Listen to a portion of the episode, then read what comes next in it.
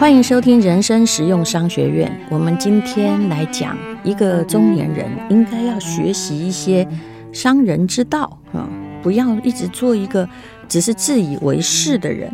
什么叫做商人之道呢？其实年轻人当然也要学啦。我想要在这里用那个日本万元钞那个呃。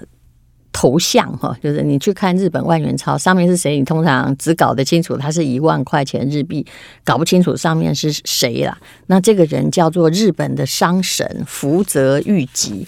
福泽谕吉他所说的这个商人的宣言哦，几乎就是日本其实是很重视商人的。哦，那商人刚开始的发源，应该也推到织田信长，他成立那个乐视。只要你在日本看到那个汉字啊，叫什么乐视乐座啊，哦，那个都是他当时很鼓励通商，所以他也是日本的几个呃这个重要人物里面对外国的传教士，或者是对于外国输入产品有特殊的热爱的人。很可惜啊，他没有活很久哈，他只活到三十几岁就被明智光秀干掉了。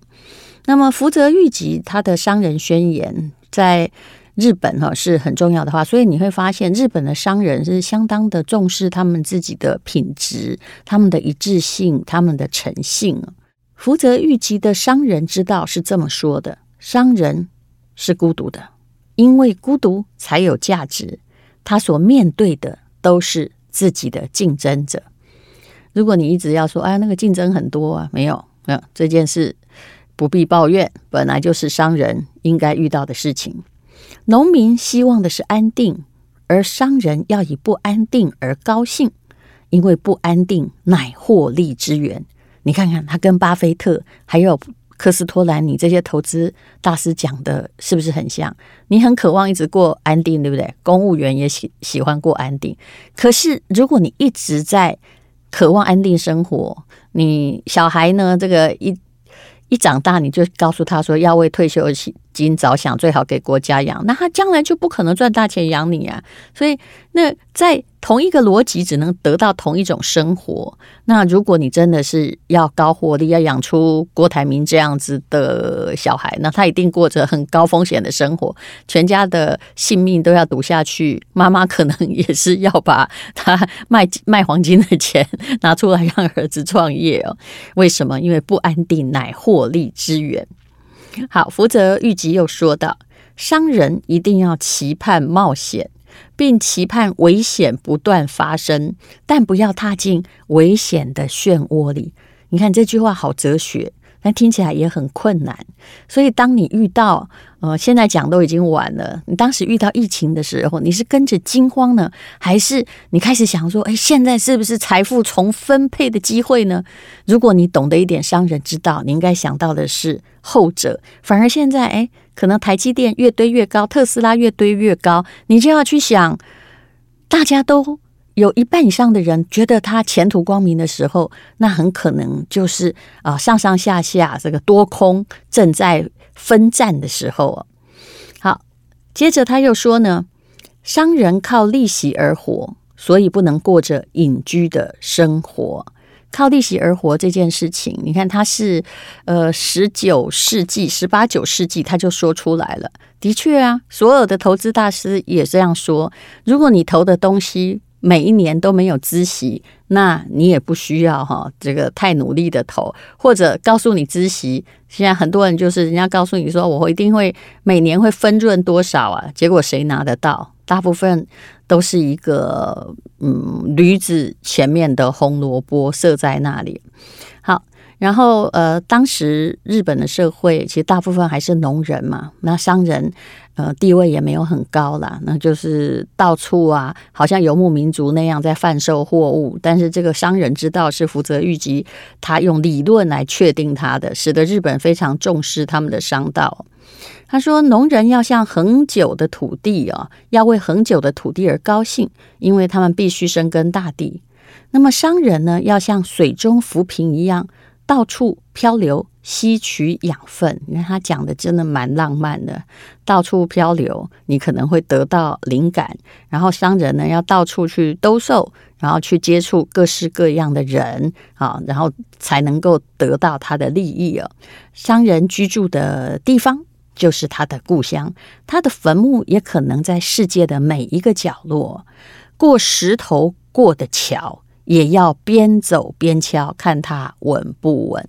摸着石头过桥，就是从这句话来的吧？啊，就是你不要觉得大家跟你说稳当的，就是稳当。事实上，只要有人说啊，这个获利很稳定，跟你保证，啊，那一定不是一条太好的赚钱之道哦。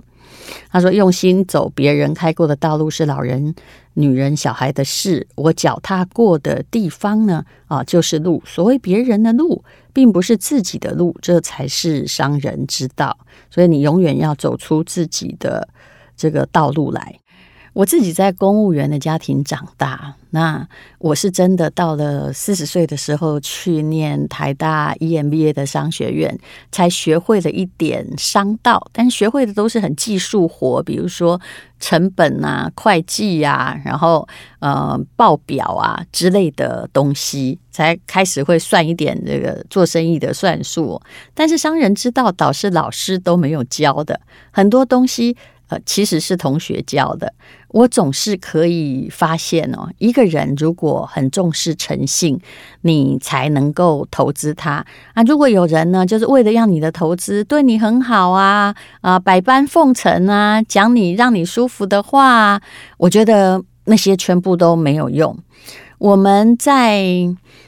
商学院毕业之后，我投过两个同学。那这两个同学，当然我后来就是因为现在都入袋为安了嘛。那算一算呢，都有相当不错的获利。这两个同学都有一个特色，他们在因为 EMBA 同学大概都是四十岁之后有一些事业才去念的。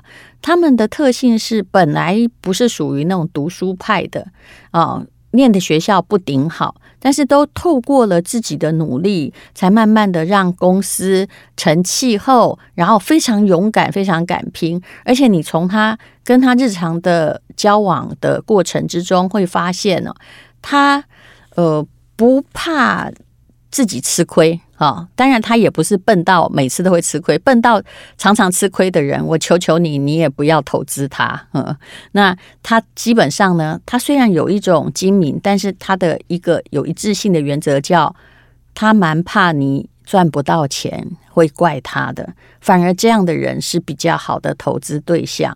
那那些苦苦的追着你说，你投资我啊，你投资我啊，我一定保证你获利。请问你为什么要投资他？他如果可以保证获利的话，他亲戚朋友或者是爸爸妈妈的钱凑一凑，自己拿来获利就好了。为什么一定要这么兼善天下的要你获利呢？好，那么呃，现在呢，我一直觉得。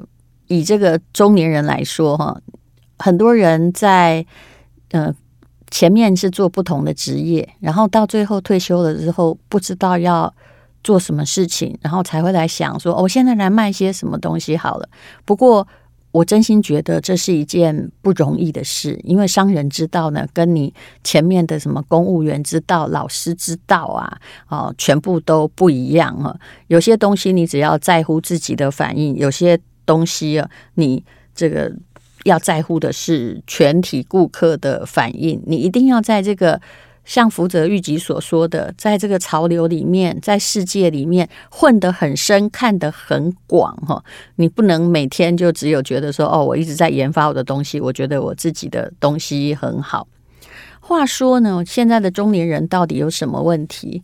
我最近啊，就是退了两个群，虽然有的群退出来，这个赖的群主退出来实在是 不是很美妙。为什么？因为别人都知道你退出了，你必须要一点破釜沉舟的决心。所以有的我不好说，我就是直接在想翻脸就退出。所以我有时候干脆就教各位，你可以关闭提醒，就是没必要的时候，不，你那那一则哈，除非你特别去找，那否则它不会找出来，它不会跳出来，它不会马上出现在你的眼帘。我看到，呃，以我们的年纪来说，你说说大也不小，但是说老呢，也还没有很老。可是很多同学的确是在五十岁、四十五岁左右退休。你会发现，有些人退休的中年人有什么样的状况呢？也就是。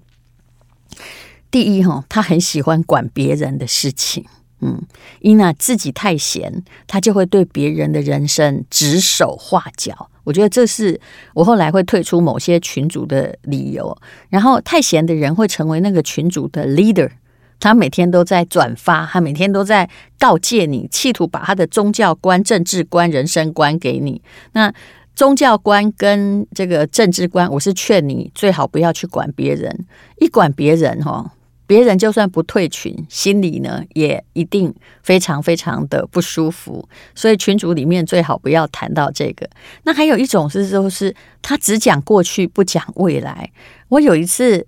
呃，在一个群组，我现在是还没有退出来，因为那个群主如果退出，一定每个人都问我会怎么了，怎么了？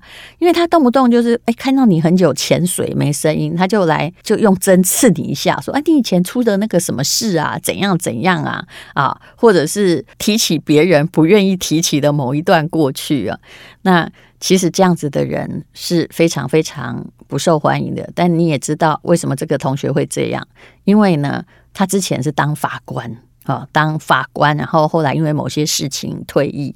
那当法官的人会有一种就是主宰的个性，他会忘了这全世界的都不是跟他在同一个思维体系，也没有要接受他的裁判哦。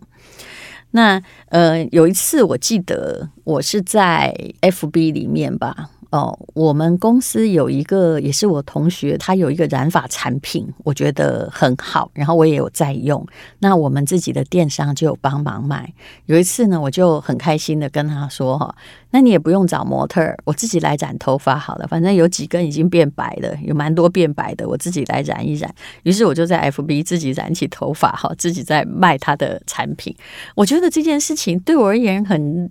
就就是这样，这也是我的日常生活。结果那个同学呢，就在 FB 上说：“哎呦，这个怎么都没有形象啊？哈，这个最近我看了很多女星的不伦事件，哈，没有比你这个更精彩的。你竟然在对着大家染头发，我心里想。”我我我我 我是哪里得罪你了？你怎么可以把我对着镜头染头发视为一个伤害形象的事情，对不对？我有没有做鬼脸？我只是很很认真的在教大家染发剂怎么用。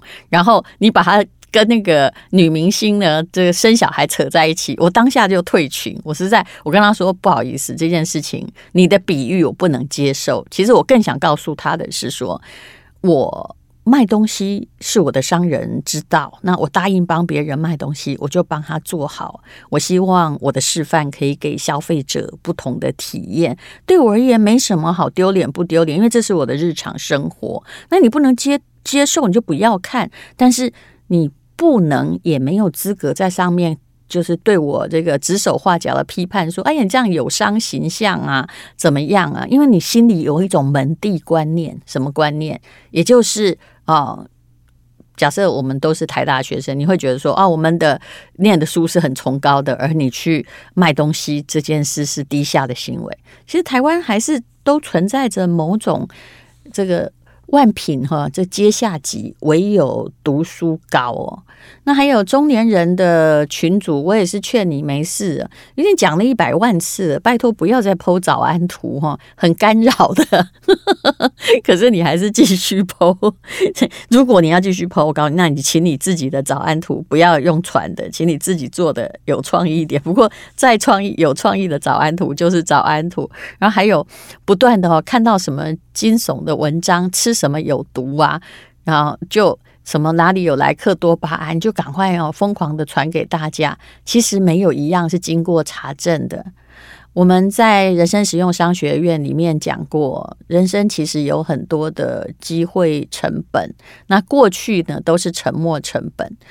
沉默的东西，你最好不要一而再、再而三的去把它提起啊，这样子在群组里面，大家都可以各安其事，没有人想要一直在跟你谈谈谈着过去。那这个未来的机会成本，你要好好利用，不要那么闲，每天都在群组里面哈说东说西。很多人都向往着。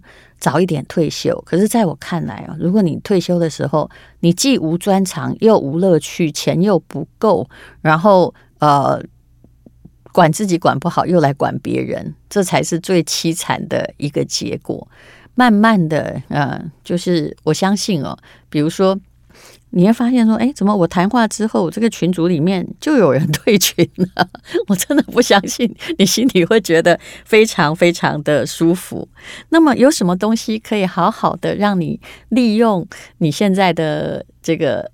机会成本呢？其实我蛮建议的，就是你回去，我常常劝人家回去修这个商学院的，比如台大也有一些这个 EMBA 的学分班，哈，你如果考不进去或没有把握考进去，你先念学分班也不是很贵，人家还要期末考，而且说一个台大学分班也还是，我觉得也还是嗯蛮好听的嘛，那你去学一学。